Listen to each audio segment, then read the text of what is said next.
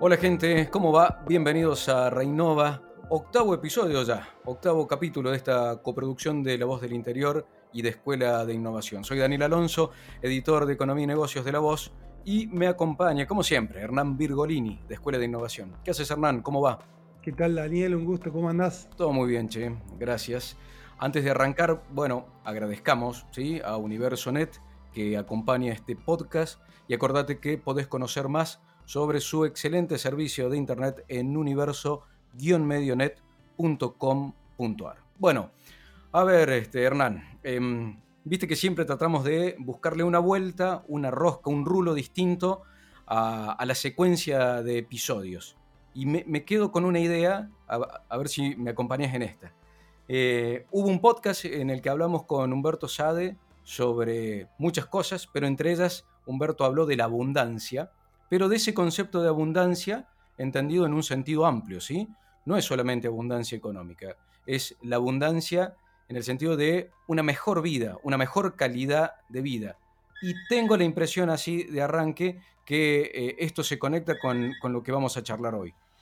Totalmente, Dani. Fíjate cómo salió en todos los capítulos el tema del impacto y cómo los eh, empresarios piensan y entienden que lo que hacemos como organización genera en otros algo eh, impresionante, ¿no? Y que eso que genera no solamente en nuestros clientes, sino también en, nuestras, en nuestros colaboradores, las personas que trabajan con nosotros y en nuestros equipos.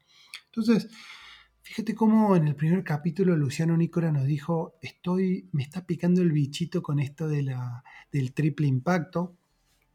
Y eh, bueno, hoy vamos a hablar de eso. Eh, vamos a hablar un poco de qué es eh, ser sustentable o por qué serlo, qué es sistema B, cómo son las empresas B, que se le llama, cómo es este movimiento que inició hace unos años y que hoy tiene, está en auge y está todos los meses certificando empresas a nivel Latinoamérica. pero más que todo, también con una persona que él mismo, siendo empresario, con una empresa que este, trabaja en el sistema médico, que lo que hace es comercializar equipos de insumo y accesorios médicos a una industria súper tradicional, tiene esta lógica del impacto social, no solamente enfocada en, en, sus colaboradores, sino también en sus clientes y cómo lo hace. ¿no? Vamos a hablar hoy con Alfredo Cepeda, él es socio fundador de esta empresa que se llama Cepeda, eh, Equipos Médicos, y también fue director ejecutivo por em, un par de años de Sistema B en Chile. Y ahí él nos va a contar desde adentro cómo fue, em, bueno, toda esta lógica de la certificación y, y, cómo estas empresas son el motor de las nuevas economías, ¿no? Así que, bueno, vamos a presentarlo. Alfredo Cepeda, bienvenido a Reinova, un gusto que estés aquí. No, Hernán, Daniel, muchas gracias a ustedes por la invitación. Súper orgulloso de poder compartir con ustedes pensamientos, ideas de, esto, de, una forma de hacer empresa un poco distinto a lo habitual. Así que muchas gracias por la invitación. Bueno, un placer. Em, vamos a comenzar entonces eh, por el tema del movimiento Sistema B, ¿no? Que este movimiento internacional que propone como una nueva genética económica, este, y que habla de algunos valores y soluciones colectivas, eh, sin olvidarse de las necesidades particulares que tenemos como eh, emprendedores o como personas y que estamos rodeados de un mundo, ¿no? Entonces, la primera pregunta que me gustaría hacerte, em, Alfredo, es em, ¿en qué momento eh, cuando comenzaste tu, emprendimiento, te diste cuenta o eh, empezaste a identificar que estabas utilizando estas prácticas? Bueno, eh, este, este tipo de, organizaciones que muchas veces se nombran como modelos de nueva economía, yo, yo creo que son más bien de antigua economía. la empresa desde un inicio, sus primeros orígenes de organizaciones sociales, eh, lo que andaban buscando era realmente satisfacer necesidades comunitarias eh, y no andaban tratando de maximizar rentabilidad para sus accionistas. eh, o los propietarios o los emprendedores, como les podríamos llamar hoy día, sino que estaban efectivamente tratando de poner a la comunidad, al ser humano donde ellos estaban, con quienes se estaban relacionando, ponerla al centro y, tomar decisiones basadas en eso. Entonces, eh, yo creo que esto es volver bien atrás a, la forma originaria como hacer organizaciones. Eh, y por lo tanto, en mi vida eh, emprendedora y empresarial, yo veo eso. Yo veo que, que mi familia, mi papá primero emprendió no, no buscando tener un directorio poderoso que, que, le ayudara a tomar decisiones de largo aliento, sino que era ver cómo alimentaba a la familia. Y, cuando contrataba a alguien en su emprendimiento era cómo esa familia también pudiera comer de mejor forma que antes de ser contratada por la empresa. Entonces, eh, es bien bonito eh, esto de ver una empresa como una organización que trate de que las personas que se relacionan con ella estén mejor, que, que la empresa sea importante para ella, eh, por supuesto porque hay un sueldo de por medio, pero porque también hay una suerte de desarrollo humano adosado a ese sueldo que, que le hace bien a la persona. Entonces, eh, claro, yo, yo vi a mi, a mi padre, por ejemplo, que, que a sus empleados, sus primeros empleados, le abría libretas de ahorro en el banco para que pudieran tener casa propia. Veía cómo, cómo la flexibilidad de permiso, de, de, trato era increíble, el buen trato era una cosa de todos los días.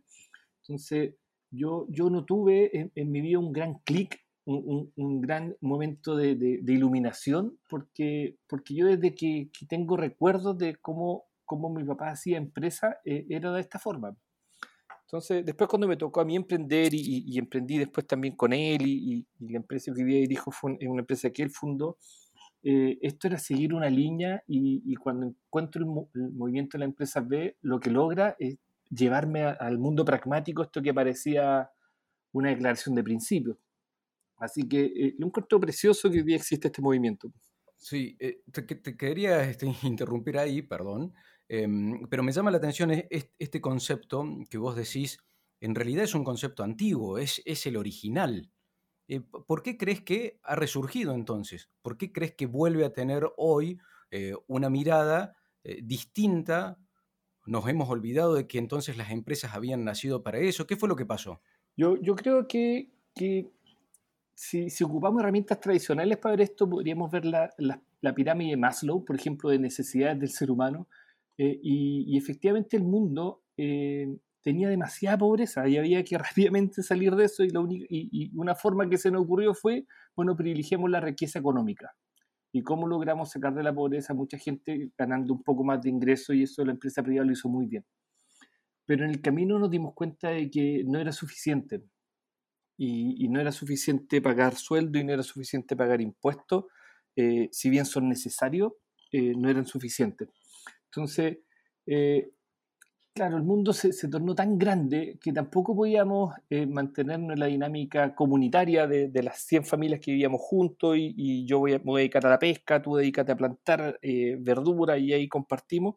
Entonces, hubo por supuesto que profesionalizar el mercado y, y en eso nos olvidamos de que la persona y el ser humano estaba al centro. Y, se generaron daños potentes a, la persona, en los tratos y al planeta, en los impactos eh, de, contaminación que hicimos.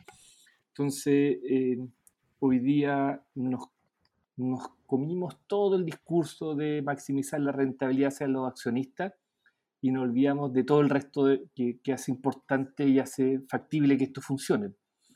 Y, por suerte esto no es una cosa hippie, no es una cosa de salvar ballenas en el Ártico. Hoy día es un movimiento bastante empresarial y bastante grande empresa. Esto no es solamente emprendimientos pequeñitos que andan buscando reciclar más, eh, sino que son grandes corporaciones que se dieron cuenta que o hacían estos cambios o, corrían riesgos fundamentales. Así que eh, estamos, estamos contentos con eso. Es interesante eso que decís, que no es un movimiento hippie, eh, pero digo, ¿Cuánto crees que realmente esto ha permeado en las empresas? Más allá de que haya algunas grandes organizaciones involucradas, y particularmente en América Latina. Este, ¿cómo, ¿cómo, lo ves? ¿Cómo está avanzando? Mira, eh, siempre insuficiente, siempre insuficiente. Eh, ahora, te hago un paréntesis, la empresa B es uno de los muchos movimientos que hoy día existen eh, en, este, en este remirar a la empresa. Si bien ha sido uno de los que ha tenido más, más renombre y ha, y ha crecido bastante, pero tenemos muchas otras organizaciones, así que por suerte somos muchos y, empezamos a estar juntos. Antes éramos varios y estábamos separados y ya somos muchos y estamos juntos. Eh, ahora, efectivamente hemos crecido un montón en el mundo y en América Latina en particular. En Chile, por ejemplo, eh, si uno ve las empresas como un todo, el 3, 4, 5% como muchos son grandes empresas o grandes corporaciones. Si uno ve el catastro de las empresas B de Latinoamérica, el 30% de las empresas certificadas son grandes o muy grandes.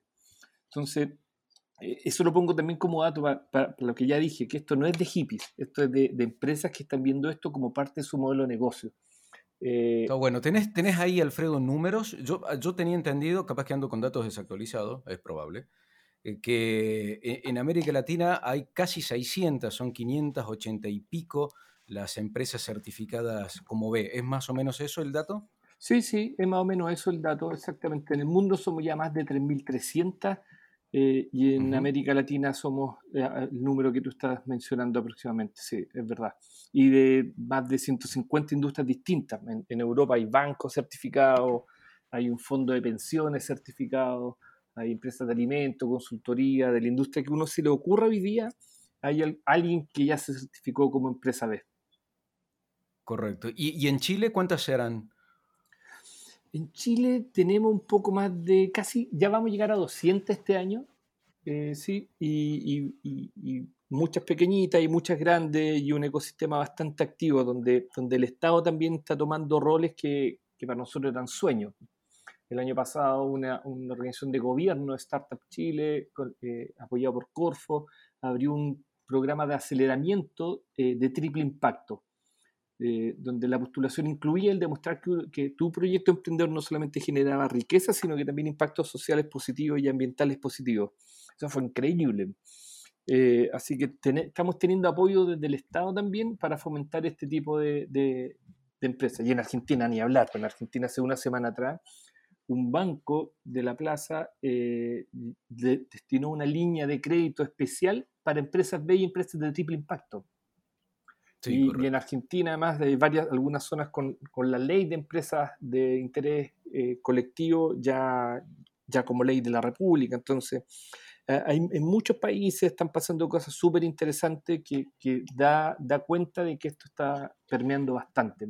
Alfred, déjame hacerte una pregunta como de en mi emprendimiento, ¿no? Eh, yo soy emprendedor y estoy en este entorno de cambio, eh, con la cuarentena que me cambió todo, eh, que el gobierno, eh, viste, no recibo nada, por ejemplo, ¿no? Y, estoy como, viste, en, una, en un partido re difícil.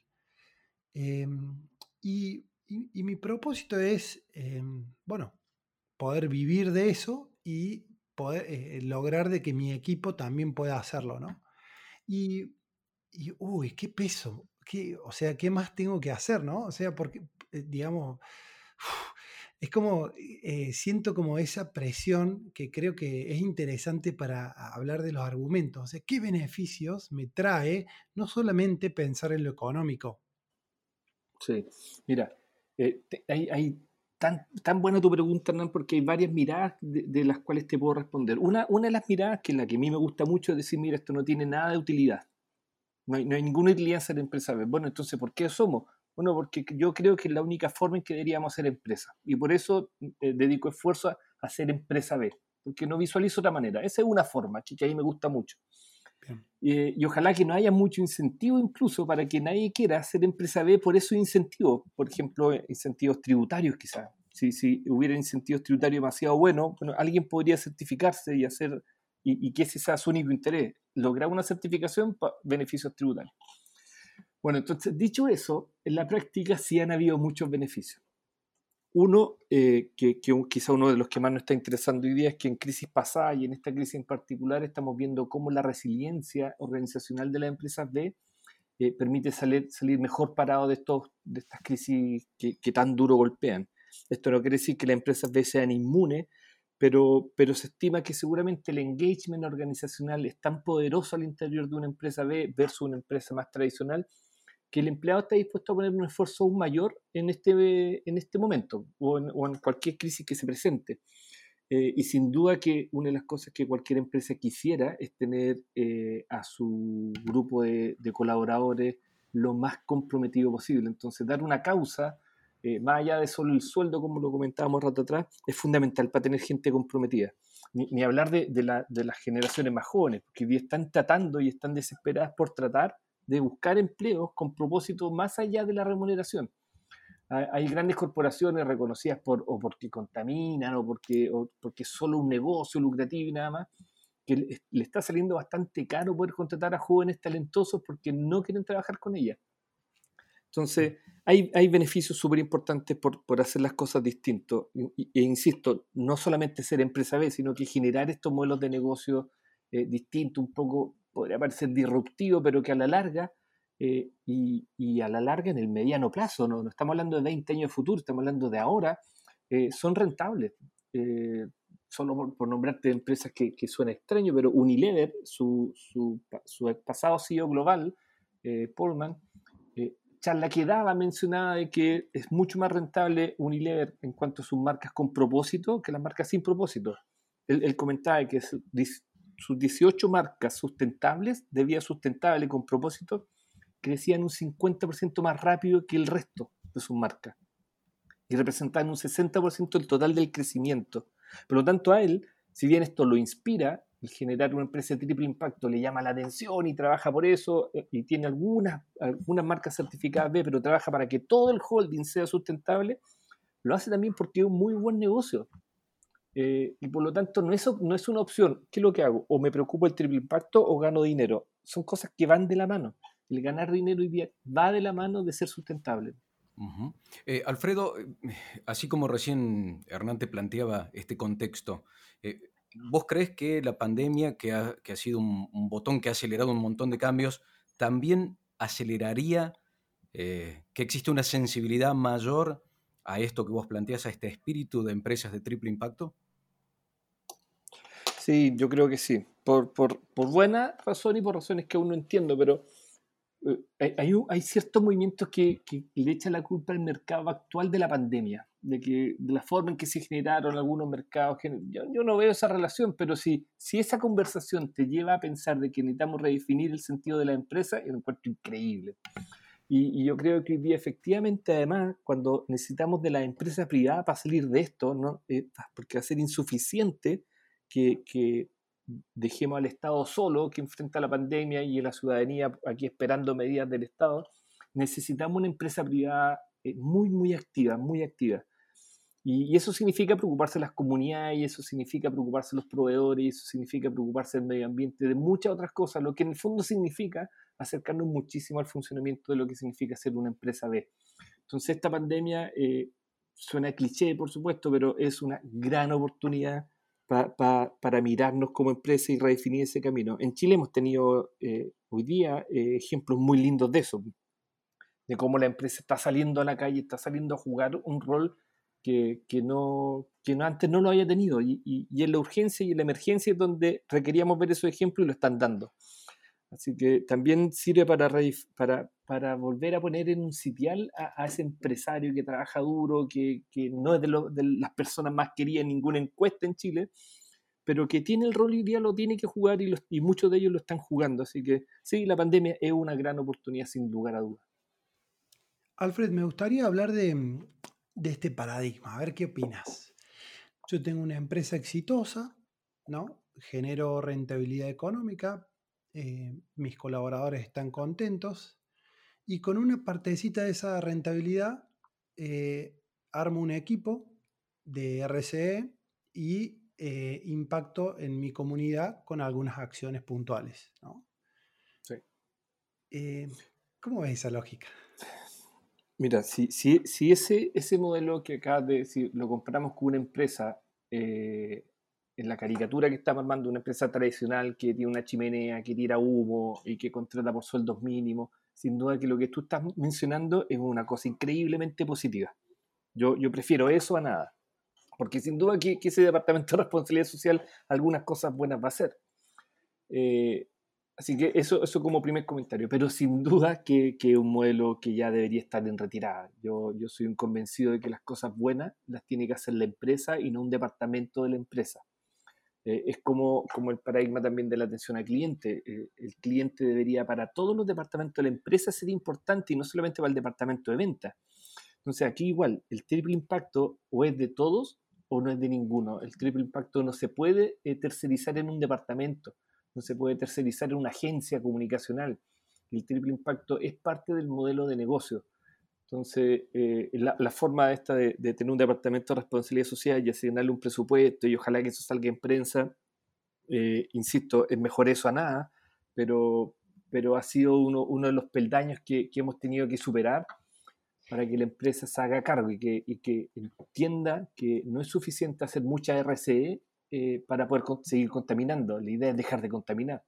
O, no es suficiente hacer mucha RSE eh, para mitigar los impactos frente a una comunidad. Eh, no, la idea es, disminuir al máximo y eliminar todo el daño que uno puede estar haciendo a la comunidad aledaña o relacionada. Así que sí, tengo, tengo mis temas con ese modelo, pero insisto, es mejor eso nada. Espectacular. ¿Y cómo empiezo? Porque yo entiendo, yo veo, por ejemplo, ¿no? Bueno, esta empresa tal que tiene el sello de Sistema B y wow, son, viste, como los líderes y bueno, puedo verlos allá lejísimos, ¿no? Sí.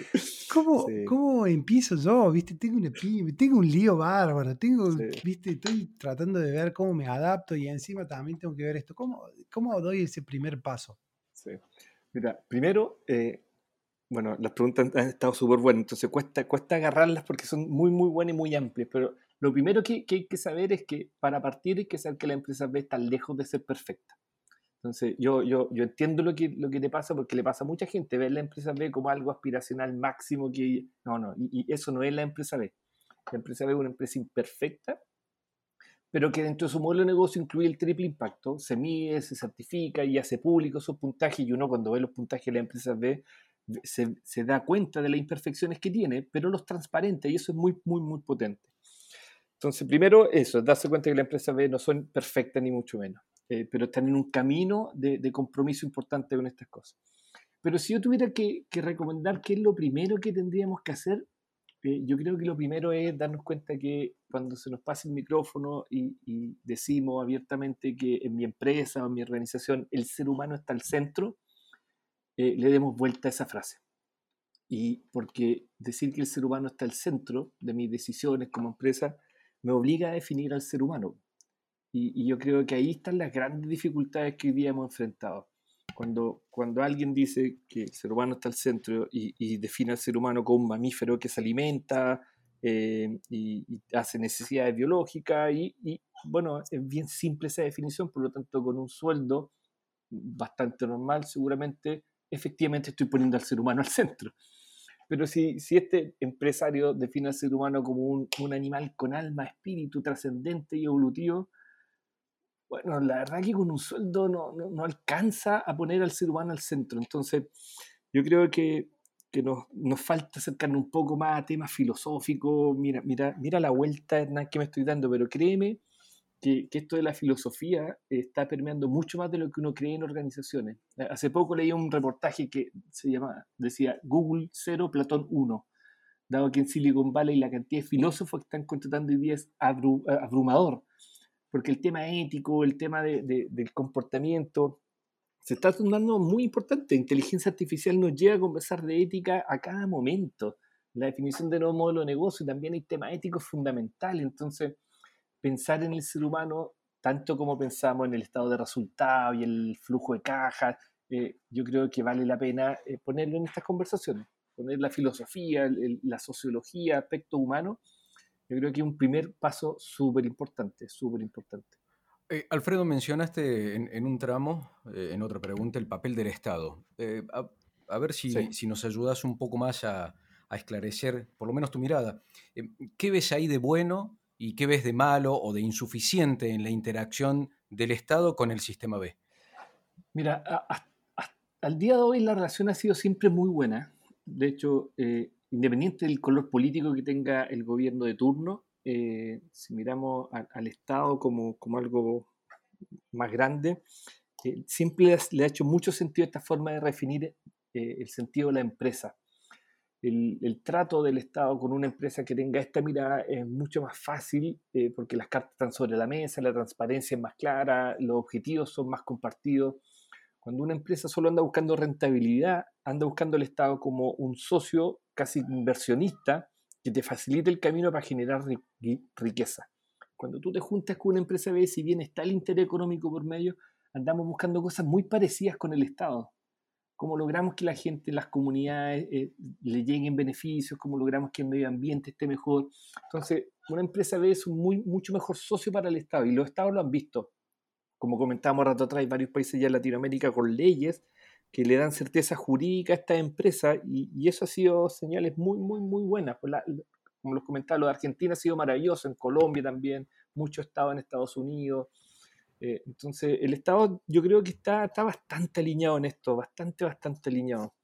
Y, les comentaba también que en Chile eh, hemos tenido beneficios para postular a, subsidios para la certificación o, o, plataformas de aceleramiento para empresas de triple impacto. Así que nosotros en el Estado hemos visto un súper buen socio, súper buen socio. Alfred, me gustaría ir al tono personal. Yo te, me gustaría preguntarte algo eh, de, vos y, que mucho tiene que ver con, nuestra relación, ¿no? Que, en este tiempo que te he podido conocer, siempre me has inspirado un montón, sobre todo en, tu comportamiento, ¿no? Pero eh, en, en, el tono personal, viste que nosotros pensamos que vamos a vivir para siempre, ¿no? Y en realidad yo creo que, que me hace pensar mucho esto de decir, no, voy a vivir para siempre, entonces, eh, cuál, es, ¿cuál es mi propósito en este, en este tiempo que voy a estar viviendo acá? Y me gustaría preguntártelo a vos, o sea, ¿cuál es tu sueño eh, en este tiempo en el cual vamos a estar compartiendo acá? Ojalá sea mucho, pero eh, ¿cuál, ¿cuál, es tu sueño? ¿Qué te gustaría ver eh, eso, ese momento justo antes de, salir de esta cuestión? Que, mm, haga que, todos veamos, o por lo menos yo, este es personal, ¿no? Que veamos cómo, cómo pensás que debería ser esto, ¿no? Em, bueno, pucha, esto era con un mati sentado en una mesa y mirando, ¿no es cierto? Qué linda pregunta, mira. Mm. Eh, yo, yo, he, yo, he, pensado a veces que cuál es, cuál es lo último que, quisiera que pasara con esto que hacemos, los amigos que tengo, la forma de ver empresa que tenemos. Eh, y mira, me voy a ir en, un tema quizá un poco, poco lejano de, tu pregunta, de la coyuntura, pero, pero yo sueño con que, con que en mi funeral haya mucha gente que, que le diga a mis hijos, eh, que, me conoció haciendo cosas de triple impacto. Que, que más allá de, cómo funcionó la empresa, haya mucha gente que, fue impactada de alguna forma, que fue inspirada, que fue motivada, que, fue, que, le llegó algo de lo que me vio hacer. Eh, y, siempre tengo el temor que, parezca, que parezca ego, pero, pero me da la impresión que no, dado que yo ni siquiera voy a ver ese momento. Eh, cuando, cuando esté en el funeral. Y, y ahí espero que estés tú y, y, que hables con mi hijo le diga, oye Juan, oye Alfredito, tu papá trabajó duro por el triple impacto, alguna frase como esa, que, que no, no, no, se me acuerde por lo bueno o mal empresario que fui, sino que por el buen o mal ser humano que, que, viví. Así que sí, pues esto, esto de ser empresario eh, es, una cosa humana, es, le dedico el 100% de mi tiempo a ser empresario, como a ser papá, como a ser esposo. Entonces, eh, no, no, puedo desligarme de, de, las virtudes que tiene que tener un ser humano también representándolo en el mundo del empresario. Y me encantaría, así como lo tengo hasta ahora, tener tantos amigos por mi relación de empresario con clientes, con proveedores, con gente, como lo puedo tener en asados familiares los días domingos entonces, lograr ser una pura persona en el mundo empresarial, en el mundo familiar, en el mundo de los amigos. Eh, eh, allá me, me, tiene este mundo trabajando duro, me tiene trabajando duro. Eh, bueno. Y eso, eso. Qué lindo. ¿Qué, ¿Qué, pregunta? Bueno, déjame contarte. Daniel, ¿qué pregunta han hecho hoy día? Increíble. No, y déjame comentarte algo con respecto a eso. Eh, a nosotros nos ha inspirado un montón. Nuestra organización ha tomado muchas cosas de este movimiento y vos has sido uno de los pilares que siempre hemos escuchado y hemos seguido. Así que eh, por lo pronto te, puedo garantizar que esto ya está sucediendo y espero que sea así y que continúe así. muchas gracias, muchas gracias. Buenísimo, no, gracias a vos, Alfredo. Agradecemos nuevamente a Universonet, nuestro auspiciante, y acordate que en tiempos de aislamiento, Universonet te trae el mejor servicio, Internet hasta 15 megas con modem autoinstalable, para que todos lo podamos conectar de inmediato. Entra a universo-medionet.com.ar y conectate a todo. Bueno, Hernán, momento de nuestras conclusiones. Em, la verdad que he anotado bastantes cosas eh, sobre todo porque se ha salido, está bueno, se salió de la caja en la cual estábamos metidos en los episodios anteriores, ¿viste? Sí, y nos llevó, a mí me encantó porque nos llevó al ámbito personal, ¿no? De uno y de reflexión. ¿Por qué participamos de este tipo de organizaciones? ¿Por qué decidimos emprender? ¿Por qué decidimos ser empresarios? Sí. Em, yo voy a arrancar por la última. Eh, por, lo último que contó eh, Alfredo, que en esencia es la huella, ¿no? O sea, e, él habló de, cómo quiere ser recordado y, cuál es la huella que él dejó. Pues se preocupa por eso, ¿no? Porque cuando uno piensa en la huella, eh, no piensa solamente en sí mismo y, en el tiempo contemporáneo, sino que piensa en el legado. ¿Viste? Esas cosas que a veces no se nos cruzan en el día a día, pero que cuando forman parte del sentido que le damos a, a nuestra actividad, a lo que hacemos, eh, empieza a tender la idea de trascendencia, ¿sí? Y, uno trasciende a través de, los otros, ¿sí? Porque nuestro tiempo biológico aquí tiene un principio y un final.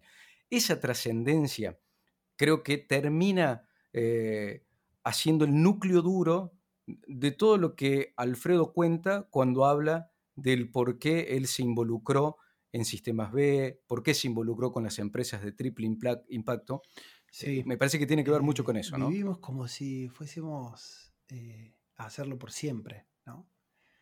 Y esta lógica de ponerse en ese momento y en ese lugar y, desde ahí partir eh, para encontrar el porqué eh, de, lo que hacemos, el porqué de lo que, de lo que somos.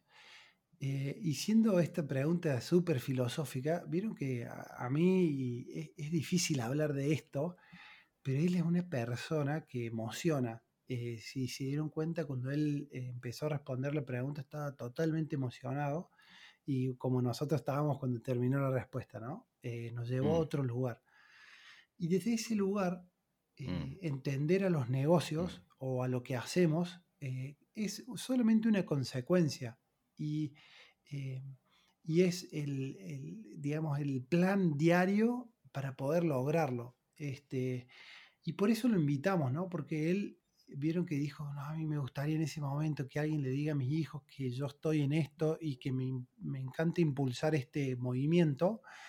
Hmm. Y, yo hoy ya le puedo contar eso a los chicos, porque te aseguro que esta persona eh, a nosotros, en nuestra organización, nos ha ayudado eh, de manera enorme a, poder utilizar distintas prácticas eh, o políticas en cómo hacer las cosas. ¿no? Entonces, Em, y de ahí bajar, ¿no? Bajar un poco más al ámbito de, lo nuestro, de lo tangible de hoy, y encima el escenario que tenemos. Cuando nosotros compartimos este propósito con nuestro equipo, hay resultados inmediatos. Él habló de resiliencia, ¿no? Cuando estamos en esa trinchera que tanto hablamos. Claro, ahí el equipo tiene más engagement, eh, se nota un esfuerzo distinto, eh, en épocas de crisis o cuando las papas queman, ahí eh, este tipo de organizaciones, vos sabés que es impresionante cómo se nota, ¿no? Em, y yo te puedo contar por experiencia propia, el equipo de la escuela en estos momentos que está re difícil y que estamos adaptándonos y todo, no sabes cómo está respondiendo, o sea, es para sacarse el sombrero. Y mucho tiene que ver con esto de mm. compartir por qué lo hacemos, mm. ¿no? Y cuál es el mm. propósito último. Ah, vos sabés que a mí me gustó la idea cuando él dice, eh, triple impacto tenemos que ser todos, ¿sí? Eh, cuando él dice, el triple impacto no se puede tercerizar, y cuando también cuenta que él no, no entiende otra razón de ser de su empresa o de una empresa que no sea esta, la de trascender más allá de lo económico y la de pensar también en lo, en lo social y en lo ambiental, em, me, parece que ahí está piola, eh, porque allí sí se entiende eh, un sentido real, cooperativo, colaborativo, que va mucho más allá de, lo económico y, bueno, eh, en rigor, alrededor de eso gira la prédica que, hace el sistema B en todo el mundo. ¿no? Sí, y es, es la claridad del norte. ¿Cuál es nuestro norte? ¿Por qué hacemos lo que hacemos? Porque el rédito económico hemos visto que únicamente, ¿no? Y como elemento exclusivo, eh, ya estamos viendo los resultados hoy de nuestra economía, de la economía del mundo, de cómo vivimos, de los porcentajes de personas que viven bajo la línea de pobreza.